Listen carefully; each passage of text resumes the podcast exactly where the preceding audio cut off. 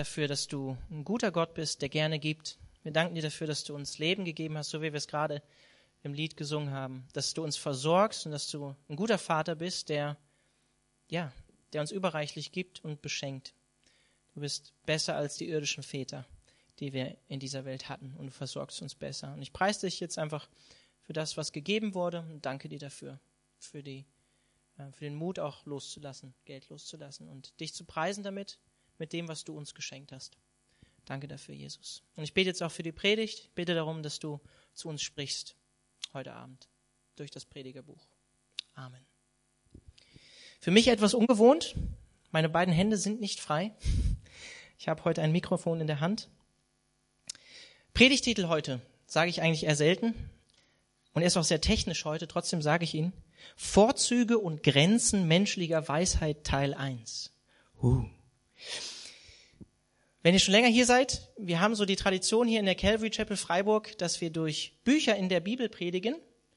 Das ist eine gute Sache, weil wir sind dann einfach auch konfrontiert mit dem Bibeltext und müssen uns damit auseinandersetzen, das, was Gottes Wort so lehrt. Das heißt, ich kann euch nicht immer wieder das Gleiche erzählen. Ich hoffe, ich erzähle euch nicht immer wieder das Gleiche.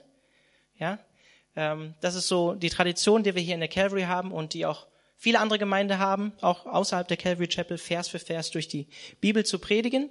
Und wir sind heute in keinem einfachen Predigtabschnitt. Ich muss gestehen, ich, ich habe mir zu spät Gedanken gemacht um den Predigtext. Die Zeit war mal wieder knapp. Ähm, ja, und wir befinden uns in der Weisheitsliteratur, in Lehrsprüchen. Und ähm, ich möchte einfach nochmal aus dem letzten Kapitel vom Predigerbuch vorlesen, weil das ein ganz guter Einstieg in das Kapitel für heute ist. Mensch, ist echt schwierig heute. So. Ja, ja, vielleicht könnte jemand nach vorne kommen und halten. Nein, es passt schon. Michael, du brauchst nicht aufstehen, du brauchst nicht halten. Ist alles okay. Prediger 12, Vers 9 bis 11. Und über das hinaus, dass der Prediger weise war, wovon ich ausgehe, das war Salomo, lehrte er auch das Volk Erkenntnis und erwog und erforschte und verfasste viele Sprüche. Das Sprüchebuch zum Beispiel.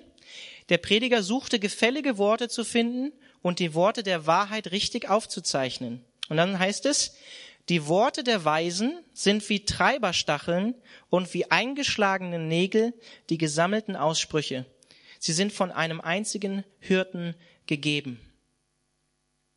Also, Worte der Weise sind wie Treiberstachel, ähm, die uns den richtigen Weg zeigen, die einem Tier, das äh, wo einfach äh, zum Beispiel in der Landwirtschaft genutzt wurde, ähm, oder bei einem Pferd, wenn ihr, wenn ihr Leute reiten seht, die haben ja an, an, auf dem Sattel unten an den Füßen so Sporen, um dem Pferd Sporen zu geben.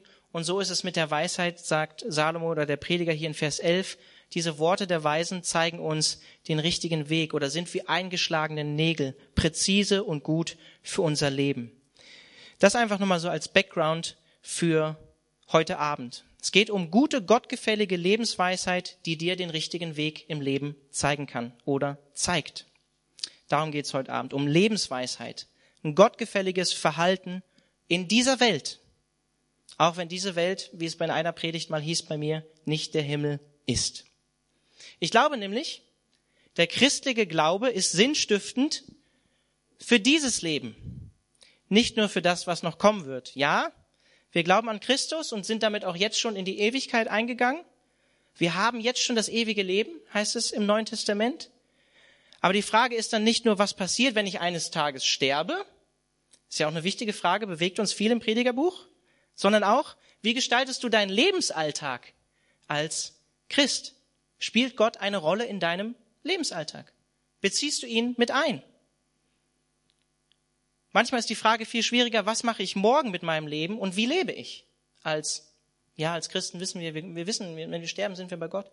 Manchmal ist es viel schwieriger, in dem krummen und verworrenen Leben heute zurechtzukommen, auch obwohl wir an Jesus Christus glauben. Und die Bibel hat zwei Kategorien oft in den Sprüchen oder in diesen Lebensweisheiten. Das sind die einmal die Weisen und einmal dann die Toren oder die Narren, Narren, die Dummen oder Unklugen. Jetzt sagt ihr vielleicht, kann man das sagen? Steht das wirklich in der Bibel? Sagt Gott wirklich über Leute, die sind dumm oder unklug oder Narren oder Toren? Ja, können wir sagen. Hat Gott so gemacht, hat Gott so geschrieben in der Bibel, mache ich heute auch so. Und wir fangen direkt an, Kapitel 7, Vers 1 bis 4. Ich hoffe, ihr seid bereit, wieder für einen ermutigenden Einstieg in das Predigerbuch. Ein guter Name ist besser als wohlriechendes Salböl und der Tag des Todes ist besser als der Tag der Geburt. Besser man geht in das Haus der Trauer als in das Haus des Festgelages, denn dort ist das Ende aller Menschen und der Lebendige nimmt es zu Herzen. Kummer ist besser als Lachen. Denn wenn das Angesicht traurig ist, so wird das Herz gebessert. Das Herz der Weisen ist im Haus der Trauer, aber das Herz der Narren ist im Haus der Lustigkeit. Wie gewohnt im Predigerbuch sehr ermutigender Einstieg wieder in den Predigtext. Und wir alle verstehen den ersten Teil von Vers 1 ganz gut, denke ich, oder? Ein guter Name ist besser als wohlriechendes Salböl. Ich hoffe, wir verstehen den ganz gut. Wir können ihn verstehen. Aber auf den zweiten Teil im Vers sind wir nicht ganz vorbereitet, weil der ist dann so puff, wie ein Schlag ins Gesicht, wie ein Faustschlag ins Gesicht. Der Todestag ist besser als, Tag, als der Tag der Geburt. Puh. Uff muss man sich erstmal wieder von erholen. Ein guter Name. Salomo meint hier nicht, der Name Alexander, ich heiße Alexander, ist besser als der Name Axel. Was natürlich der Fall ist, weil nenn mich niemals Axel, ja? Alex reicht aus, nicht Axel. Das ist nicht gemeint, sondern hier ist gemeint gutes Ansehen, ein guter Name, ein integres Leben, Integrität eines Menschen. Das ist besser als ein gut riechendes, vergängliches Parfüm sozusagen ja, als ein Aftershave. Ein guter Ruf eilt einem Menschen voraus, sagt man auch so. Ein starker und gottgefälliger Charakter ist eine gute Sache. Das ist hier gemeint. Und dann sagt er, besser der Todestag als der Geburtstag. Der Faustschlag in die Magengrube. Ich bin vor sechseinhalb Monaten Vater geworden. Ich denke, die meisten, die in den Gottesdienst kommen, wissen das. Ich benutze das öfter mal als Illustration und Beispiele.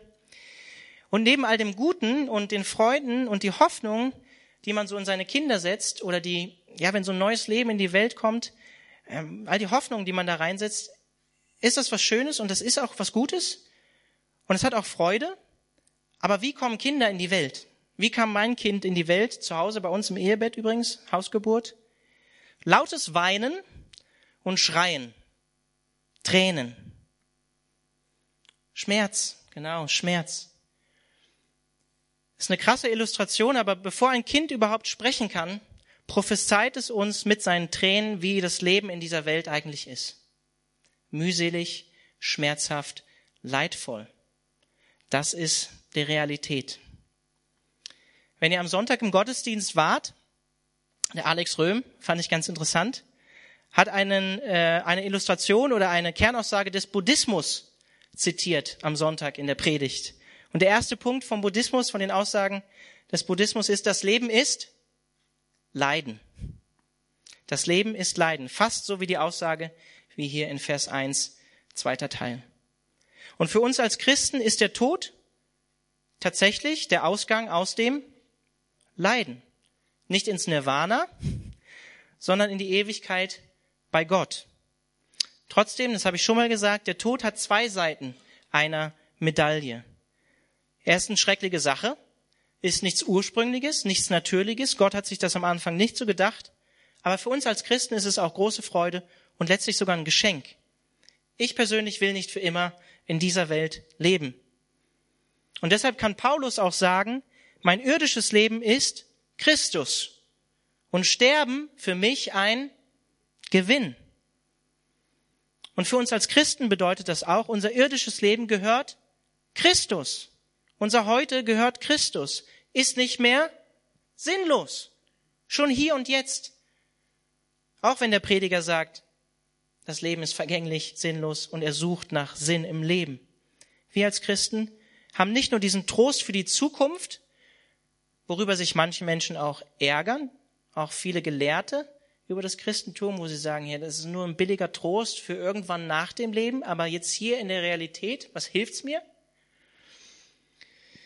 Ich glaube, Der christliche Glaube ist praktisch und relevant fürs Heute, fürs Hier und Jetzt. Wie lebe ich jetzt? Wie lebe ich morgen? Weil Christus uns Hoffnung, Sinn, Liebe und Erfüllung gegeben hat für heute, für das Leben heute. Und was ist geistlich gesprochen?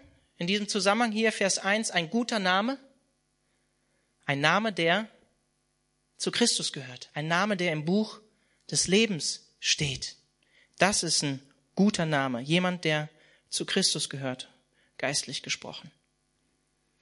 Und dann heißt es in Vers 2, besser man geht in das Haus der Trauer als in das Haus des Festgelagers, denn dort ist das Ende aller Menschen. Und der Lebendige nimmt es sich zu Herzen. Ich übertrag's mal. Besser von einer Beerdigung lernen, als von einer durchgezechten Nacht in der Disco. Besser von einer Beerdigung lernen, als von einer durchgezechten Nacht besoffen in der Disco, am besten noch. Warum? Weil diejenigen, die leben und ernsthaft über das Leben nachdenken, und ihr seid alle hier, seid dabei, wenn wir durchs Predigerbuch gehen, auf der Suche nach dem Sinn des Lebens, so habe ich die Predigtserie überschrieben, Seid dabei und wollt ernsthaft über den Sinn des Lebens nachdenken, finde ich eine coole Sache. Und wenn wir darüber nachdenken, dann werden wir mit einer Tatsache konfrontiert, und das ist hier in Vers 2 der Tod. Ende aller Menschen, von dem können wir lernen, sagt er. Dein Leben wird eines Tages enden und dann? Oder auch andersrum gefragt, du wirst eines Tages sterben. Was bedeutet das für dein Leben heute? Was bedeutet das für dein Leben Jetzt, im Hier und Jetzt. Nicht erst dann irgendwann auf dem Sterbebett, wenn du irgendwann dann in die Ewigkeit abscheidest, wenn du zu Christus gehörst, sondern was bedeutet dein Leben heute mit Gott? Wie gestaltest du dein Leben in dieser Welt, wenn du weißt, dass du eines Tages sterben wirst? Das macht weise. Das sagt er hier. Dann heißt es in Vers 3, Kummer ist besser als Lachen. Wer von uns würde das sagen? Kummer ist besser als Lachen. Denn wenn das Angesicht traurig ist, so wird das Herz gebessert. Ich glaube, er will hier sagen, authentische und ehrliche Trauer ist besser als aufgesetzte Freude, die die Realität des Lebens ausblendet und nicht realistisch ist. Und auch das christliche Leben, wenn wir ehrlich sind, ist nicht immer ein Ponyhof, oder? Ist nicht immer alles einfach, vielleicht ist es sogar manchmal schwieriger.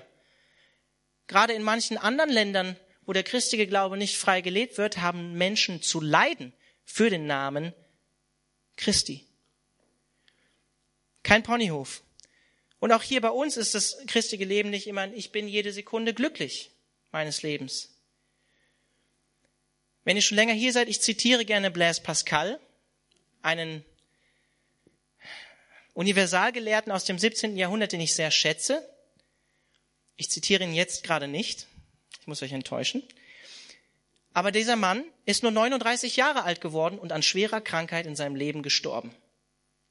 Und er war, ich glaube, seitdem er 20 war, hatte er chronische Krankheiten und chronische Schmerzen in seinem Leben. Und auch bei ihm war nicht alles immer alles Heitertei und alles gut im Leben. Und ich glaube, dieser Vers will uns sagen, in aufrichtiger Trauer wird das Innere von einem Menschen verändert und geformt. Und wenn jemand wirklich weise ist, lernt er auch von schlechten Tagen im Leben. Vielleicht lernt er sogar von diesen Tagen am meisten in seinem Leben, als von denen, wo alles gut und glatt läuft. Wisst ihr, ähm, Gott gebraucht oft Leid in unserem Leben. Gott hat schon oft schwierige Situationen in meinem Leben gebraucht, um mich zu verändern, um meine Einstellung zum Leben und zu ihm, zu anderen Menschen, zu materiellen Dingen zu verändern. Hat Gott schon sehr oft gebraucht in meinem Leben. Und wisst ihr, Kummer und Trauer, das sollte uns nicht weg von Gott treiben, sondern in Gottes Arme.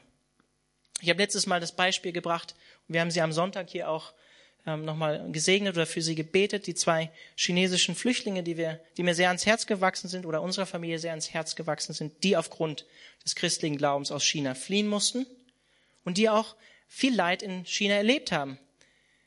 Die Trennung von ihren Kindern, von ihrer Familie erlebt haben und die allein durch Leid, sie haben uns ihr Zeugnis erzählt, durch überhaupt zum Glauben an Christus gekommen sind. Wer kennt das Buch Hiob? Einmal melden. Wer kennt das Buch Hiob? Schon einige.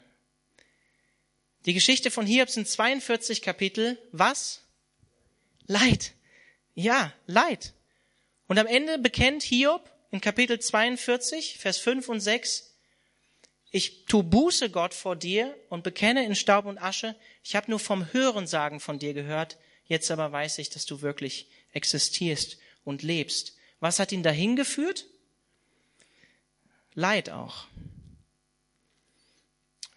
Wir hatten es jetzt gerade vorne an der Tür, ich habe Leute begrüßt. Wie oft fragen wir einander, wie geht's dir? Und wir wissen, welche Antwort wir hören werden? Gut, meistens. Und wenn jemand sagt, ja, setz dich doch mal hin, ja, ich erzähle dir jetzt mal wirklich, wie es in meinem Leben aussieht, dann sind wir erstmal, also wir werden völlig überfordert. Oder wenn jemand sagt, ah ja, mir geht's nicht gut, deshalb dies, das, das, dann schalten wir eigentlich schon innerlich ab oder sind erstmal völlig überfordert von dem, was er sagt, weil damit haben wir nicht gerechnet. Das war nicht in unserem Plan. Wir wollten ja eigentlich, wir waren wahrscheinlich schon im Kopf mit was anderem beschäftigt. Aber mit einer ehrlichen Antwort hätten wir nicht gerechnet. Und ich möchte uns einfach ermutigen, mich ermutigen, uns als Christen, als Geschwister ermutigen, lasst uns doch ehrlich miteinander sein. Warum, äh, klar, du solltest jetzt nicht vor jedem, den du nur halbwegs kennst, einen Seelenstriptease machen. Das auf keinen Fall. Aber wenn du den, die andere Person gut kennst und weißt, sie glaubt auch an Christus, die andere Person kann nur mit dir beten und für dich da sein, wenn sie weiß, wie es dir wirklich geht. Wie oft verstellen wir uns auch vor Gott bei unserem Gebeten? Und Gott sitzt wahrscheinlich manchmal da und denkt, ich kenne doch dein Herz, sei doch einfach ehrlich zu mir. Und ich möchte uns einfach ermutigen, einfach, äh, du kannst nur für jemand anders da sein, wir können nur füreinander da sein, wenn wir auch ehrlich füreinander sind.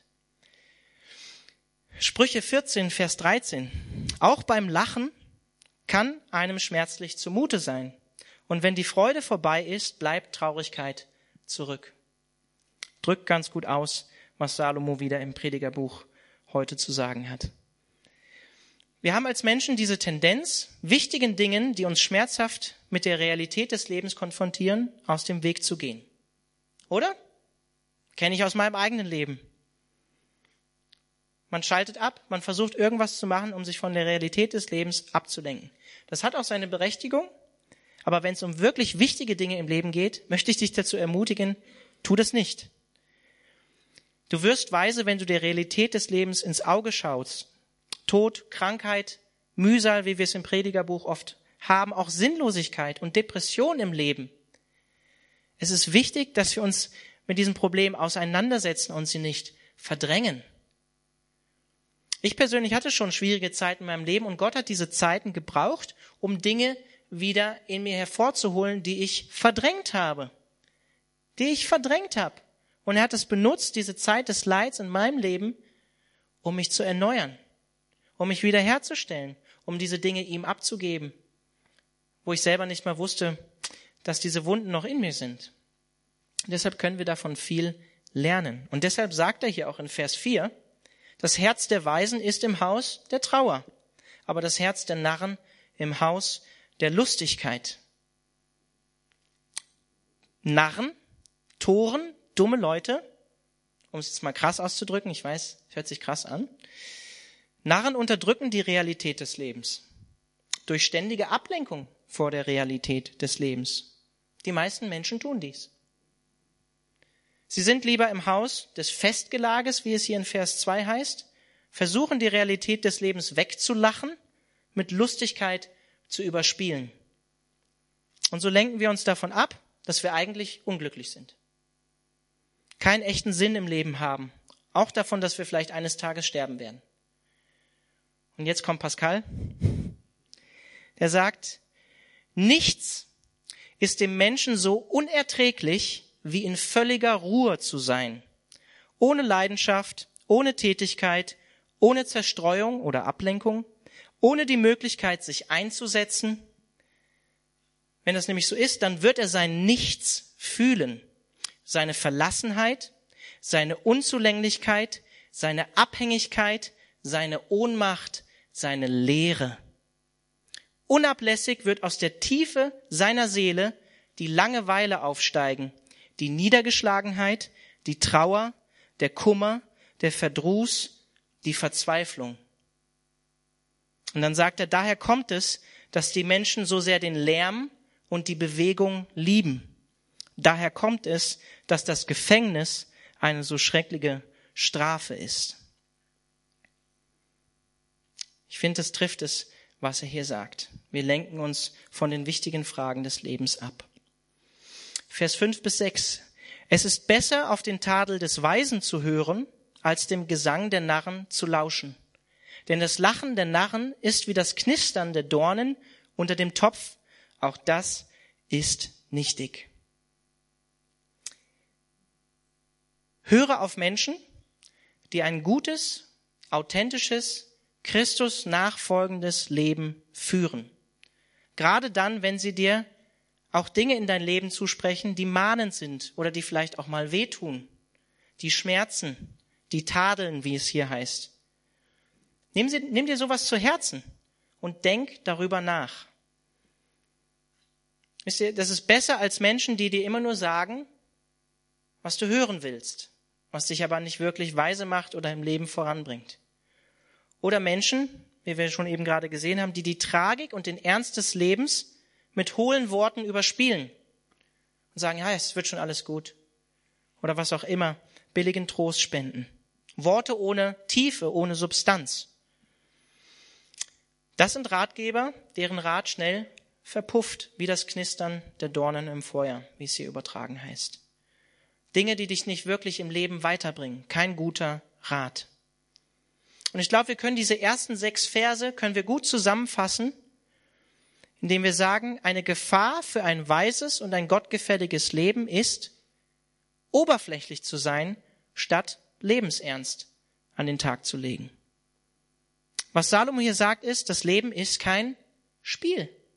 Das Leben ist kein Spiel. Es gehört ein gewisser Lebensernst in Bezug auf Sinnfragen, essentielle Fragen des Lebens, im wahrsten Sinne des Wortes, Wortes überlebenswichtig, gehört dazu, wenn wir uns mit dem Leben auseinandersetzen, ernsthaft mit dem Leben auseinandersetzen wollen.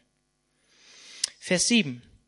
Denn die Bedrückung bringt den Weisen zur Tollheit und das Bestechungsgeschenk verderbt das Herz. Das sind so klassische Sprüche. Das hat es mir heute auch in der Vorbereitung nicht einfach gemacht heute. Eine andere Gefahr für Lebensweisheit ist Bestechlichkeit. Ich finde die gute Nachricht Übersetzung klasse zu diesem Vers. Da heißt es, denn auch der Weise wird zum Narren oder zum Dummkopf, wenn man ihn erpresst und auch Geschenke vernebeln seinen Verstand. Er sagt, Verstechung, Bestechung oder Erpressung kann dazu führen, dass wir uns nicht mehr an der Wahrheit orientieren. Nicht mehr an dem Gewissen von uns ausrichten, was uns auch manchmal meldet, hey, das solltest du nicht tun oder das ist nicht gut. Dass wir uns nicht mehr an den Maßstäben Gottes ausrichten, an der Bibel zum Beispiel. Oder mit anderen Worten sagt er hier, sei kein Dummkopf, leb integer, leb ehrlich, leb korrekt. Und wenn ihr die letzten Kapitel auch in den Predigten dabei wart, habt ihr gesehen, Bedrückung in dieser Welt geht oft von Leuten aus, die Macht haben. Erpressung geht leider häufig auch von Menschen aus, die die nötigen Mittel zur Verfügung haben, um ihre Macht noch weiter auszubauen. Von oben, wie er auch an anderer Stelle sagt, oder von der Stelle des Rechts. Vers 8 bis 9. Der Ausgang einer Sache ist besser als ihr Anfang. Besser ein Langmütiger als ein Hochmütiger. Lass dich nicht schnell zum Ärger reizen, denn der Ärger wohnt in der Brust der Toren. Besser das Ende einer Sache als ihr Anfang bezieht sich meiner Meinung nach wahrscheinlich auf das Ende aller Menschen, den Tod zurück auf Vers 1, besser der Todestag als der Geburtstag. Oder aber in Zusammenhang hier mit Geduld, der Geduldige kann in aller Ruhe auf das Ende einer Sache warten. Er kann in aller Ruhe auf das Ende einer Sache warten. Und jemand, der stolz und hochmütig ist, kann eben nicht so geduldig sein, kann nicht loslassen, sondern will die Zukunft am liebsten durch eigene Kraft in das Heute bringen. Und wir sehen hier eine weitere Gefahr für weises Handeln im Leben in diesen beiden Versen. Das ist Stolz, Ungeduld und Wut. Übertriebene Emotionalität. Und in Vers 8 würden wir eher denken, das Gegenstück von Stolz oder Hochmut wäre Demut. Aber er sagt hier Geduld. Geduldig mit anderen Menschen umgehen zu können, ist ein Aspekt von Demut, meiner Meinung nach. Weil ich weiß, dass auch ich meine Mängel und Fehler habe, sollte ich deshalb auch barmherzig und geduldig mit anderen Menschen umgehen. Ärger, Wut, Zorn wohnt in den Herzen der Toren, heißt es hier. In Jakobus 1, Vers 19 bis 20 steht, Denkt daran, meine lieben Geschwister, jeder sei schnell bereit zu hören, aber jeder lasse sich Zeit, ehe er redet, und erst recht, ehe er zornig wird.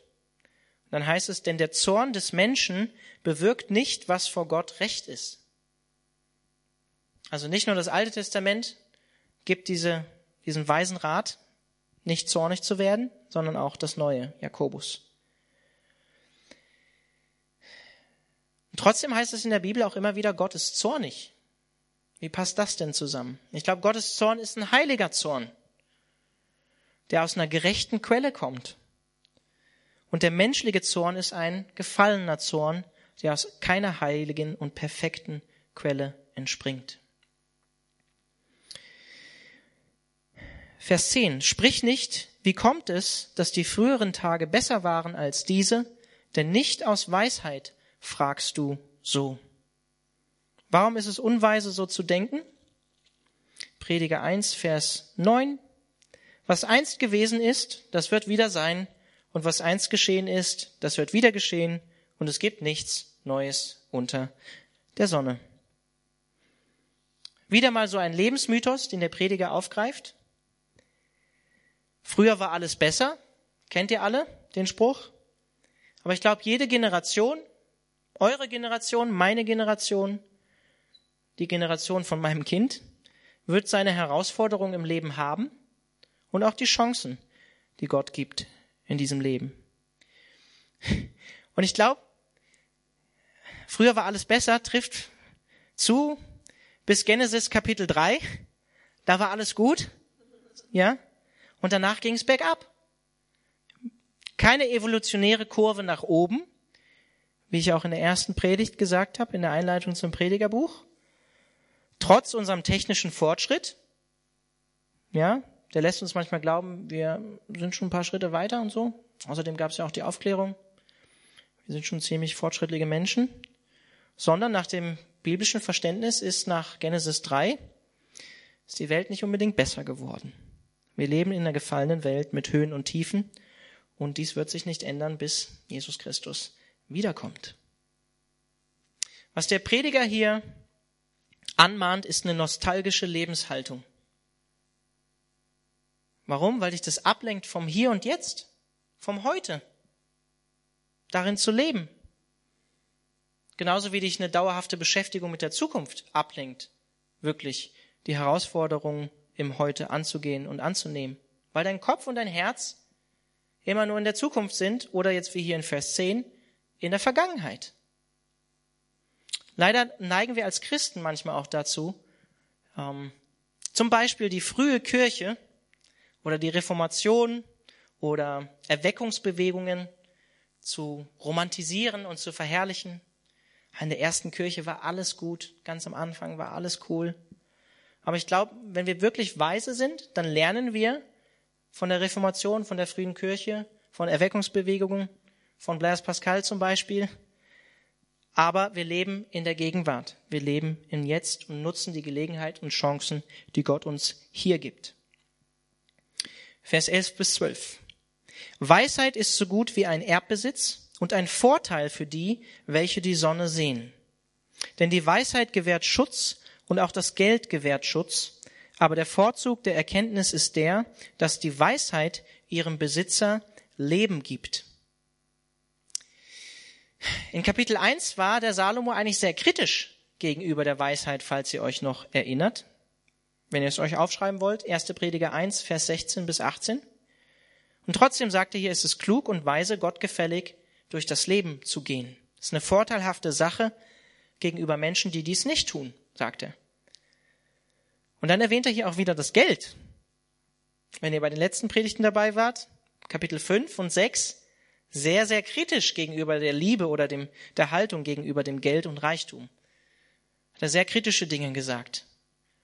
Und hier erkennt er jedoch auch an, Geld ist in einer gewissen Art und Weise auch was Gutes, kann Sicherheit geben zu einem gewissen Grad. So die ersten zehn Verse haben wir gesehen. Es gibt Gefahren für die Weisheit und jetzt sehen wir die Vorteile der Weisheit. Und er sagt hier, so wie, wie es gut ist, ein gutes Erbe zu haben, was vererbt zu bekommen, das ist ein Vorteil. Angenommen, dein Nachbar, er hat nichts geerbt, du hast was geerbt, ist eine gute Sache, ist ein Vorteil, verschafft dir einen Vorteil im Leben. Und er sagt, genauso ist es mit gottgefälliger Weisheit. Ist ein Vorteil für dein Leben. Schützt dein Leben, gewährt deinem Leben Schutz. Gib dem Besitzer Leben, heißt es hier sogar. Was ist der Anfang von Lebensweisheit und die Kernaussage vom Predigerbuch? Was ist die Kernaussage des Predigerbuchs? Ehrfurcht vor Gott. Amen. Ja, Ehrfurcht vor Gott. Sprüche 1, Vers 7. Ehrfurcht vor dem Herrn ist der Anfang jeder Erkenntnis, jeder Weisheit. Nur törichte oder dumme Narren, törichte Menschen verachten Weisheit und Erziehung. Sprüche 9, Vers 10. Weisheit beginnt mit der Ehrfurcht vor dem Herrn, vor Gott. Den Heiligen zu erkennen ist wahre Einsicht. Wer ist unsere Weisheit im neutestamentlichen Sinne?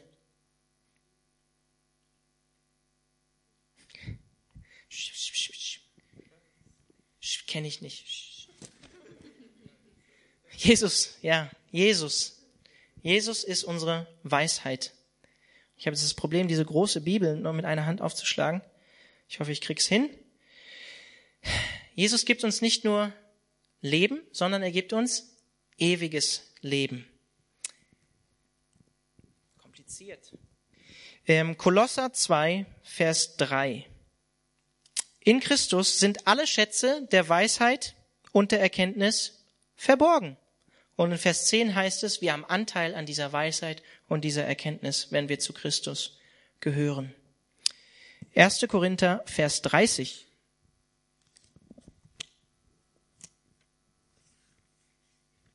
Dauert heute ein bisschen länger mit den Blättern. Da heißt es, Gott hat in Christus seine Weisheit sichtbar werden lassen, eine Weisheit, die uns zugute kommt. Denn Christus ist unsere Gerechtigkeit. Durch Christus gehören wir zu Gottes heiligem Volk und durch Christus sind wir erlöst. Und weiter in Vers 6 heißt es dann, ähm, verstanden wird diese Weisheit allerdings nur von denen, die der Glaube an Christus zu geistlich reifen Menschen gemacht hat. Ein Schritt weiter als das Alte Testament Gott zu, anzuerkennen oder Ehrfurcht vor Gott zu haben, ist, Jesus Christus in dein Leben aufzunehmen und Jesus Christus anzuerkennen. Er ist der letztige Ratschluss und die letztige Offenbarung von Gott, wie es auch in Hebräer 1 heißt. Früher hat Gott durch die Propheten zu uns geredet und heute in dieser Zeit hat er endgültig und abgeschlossen durch Jesus Christus zu uns gesprochen. Jesus Christus ist der endgültige Ratschluss und die letztgültige Weisheit Gottes für uns als Menschen. Vers 13 bis 14. Betrachte das Werk Gottes. Wer kann gerade machen, was er gekrümmt hat? Am guten Tag sei guter Dinge und am bösen Tag bedenke, auch diesen hat Gott gemacht, gleich wie jenen, wie er der Mensch auch gar nicht herausfinden kann, was nach ihm sein wird oder nach ihm kommt. Erste Ermutigung, die hier im Imperativ als Aufforderung steht, ist, betrachte das Werk Gottes. Es ist weise, sich mit Gott auseinanderzusetzen, auch wenn die, Leben, äh, wenn die Wege in einem Leben manchmal krumm sind, wie es hier heißt. Gott hat Wege des Lebens auch krumm gemacht oder das Leben läuft manchmal nicht gerade, so wie wir uns das vorstellen. Wir können es häufig nicht verstehen. Niemand kann ändern, was Gott krumm gemacht hat. Was Gott auch seit Genesis 3 mit dem Fluch krumm gemacht hat. Unter Mühsal soll der Mensch in dieser Welt leben. Und Weisheit hilft dir, alles, was im Leben passiert, trotz alledem göttliche Weisheit aus Gottes Hand zu nehmen.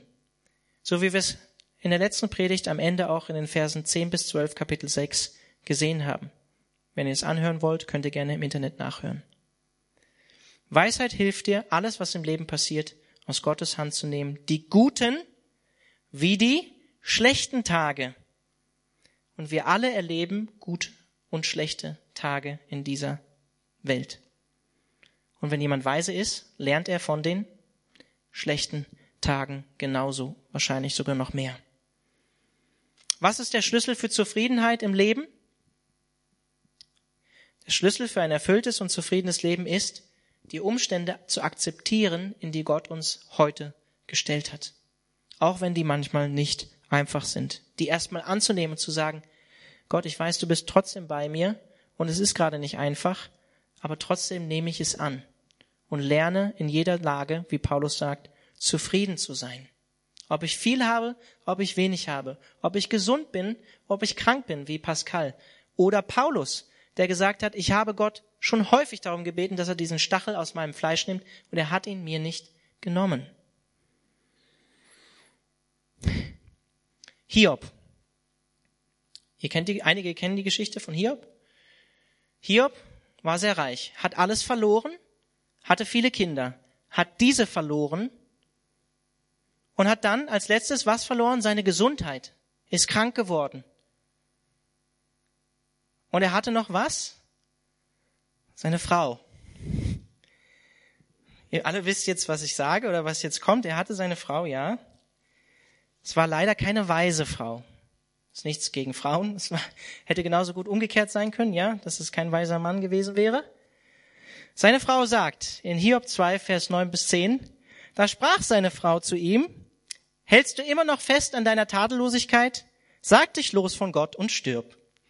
Mit anderen Worten, zeig Gott den Mittelfinger und fahr zur Hölle. Sehr ermutigender Trost.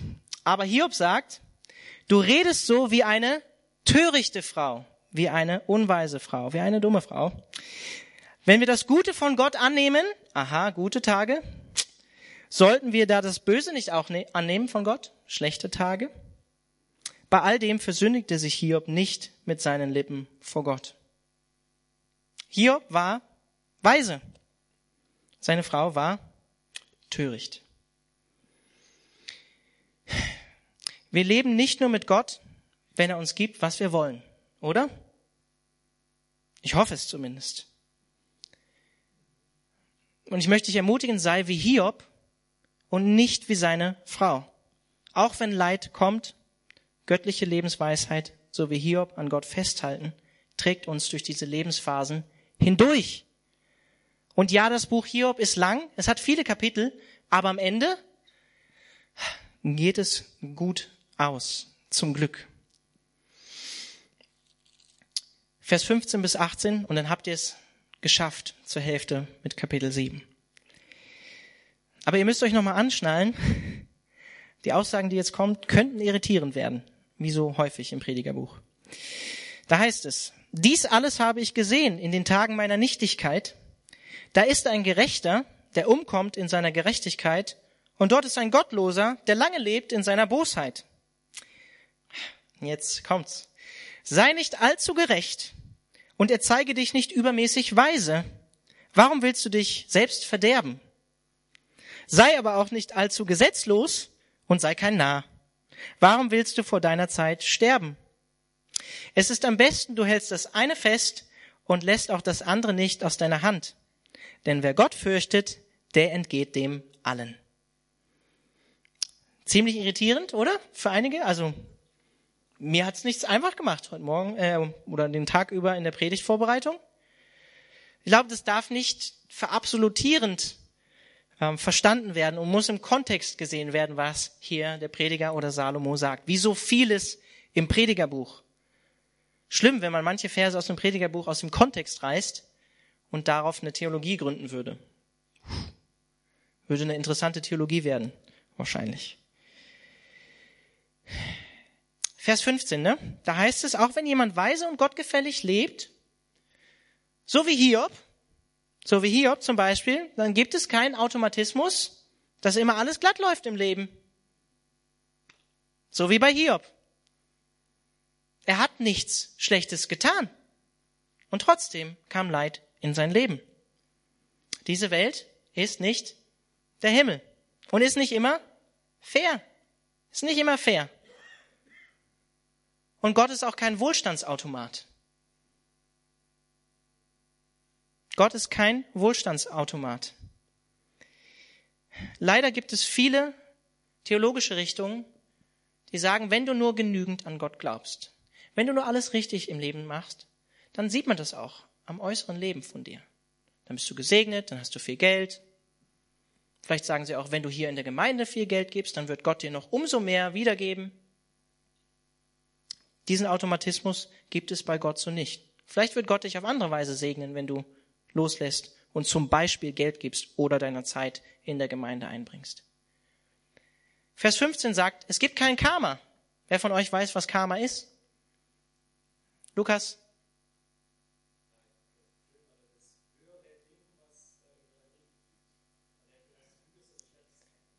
Ja, genau. Also das war das Ende war wichtig. Nochmal.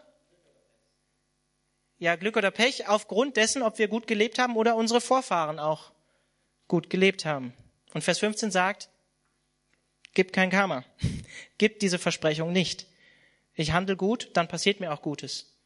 Ich handle böse, dann passiert mir auch Böses. Wenn wir realistisch sind mit dem Leben, dann ist das eben leider häufig nicht so. Häufig sagen dann Leute, wenn bei dir irgendwas im, im Leben schiefläuft, dann ist irgendwas, irgendwas ist in deiner Beziehung mit Gott, dass irgendwas liegt da schief. Wenn alles in Ordnung wäre, dann müsste das in deinem Leben eigentlich sichtbar werden. Wisst ihr, wer das gemacht hat? Die Freunde von Hiob. Viele Kapitel sagen sie immer wieder, hey, Hiob, du musst umkehren. Du Buße, da ist irgendwas schief in deinem Leben. Irgendwas stimmt mit deiner Beziehung zu Gott nicht. Du dich bestimmt versündigt. Und wir wissen aus dem Hiob-Buch, nein, hat er nicht. Ich möchte euch die Hoffnung für alle zu den interessanten Versen nochmal vorlesen, 16 bis 18. Sei nicht allzu fromm und übertreibe es nicht mit deiner Weisheit. Warum willst du dich selbst zugrunde richten? Sei aber auch nicht gewissenlos oder unvernünftig. Warum willst du sterben, bevor deine Zeit gekommen ist? Ich glaube, zusammengefasst will der Prediger uns hier sagen, göttliche Weisheit schützt uns vor extremen Frömmigkeits Stilen. Vers 16, das ist eine religiöse, religiöse Person, die meint, die Weisheit mit Löffeln gefressen zu haben. Person, die immer alles besser weiß, die weiß, wie es im Leben läuft, wie es gut läuft, wenn du das Richtige tust. So wie die Pharisäer zum Beispiel zur Zeit Jesu. Und was haben die letztlich gemacht, die Pharisäer? Sie haben Jesus sogar am Ende gekreuzigt, aus religiösen und frommen Motiven. Haben ihm vorgeworfen, er hat sich selbst zu Gott gemacht und sie wollten Gott ehren, indem sie ihm aus dem Weg schaffen. Weil es ja nur einen Gott gibt. Das waren die Pharisäer. Weise ist es, so einen selbstgerechten und stolzen Frömmigkeitsstil zu vermeiden. Das, glaube ich, will er hier sagen. Weil wir wissen, dass wir begrenzte Menschen sind, dass wir Sünder sind und dass wir nicht vollkommen und nicht perfekt sind. Ich selbst, es ist nicht Viertel von neun, ne? Nee, die Uhr ist stehen geblieben. 20.20 Uhr. 20. Ihr habt es gleich geschafft, aber es ist schon 20.20 Uhr. 20. Okay, ich war gerade irritiert. Viertel von neun. Puh.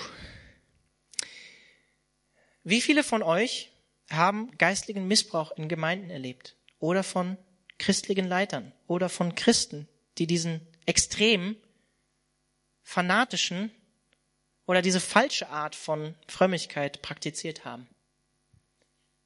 Ich vermute mal, einige haben das von euch hier auch schon erlebt.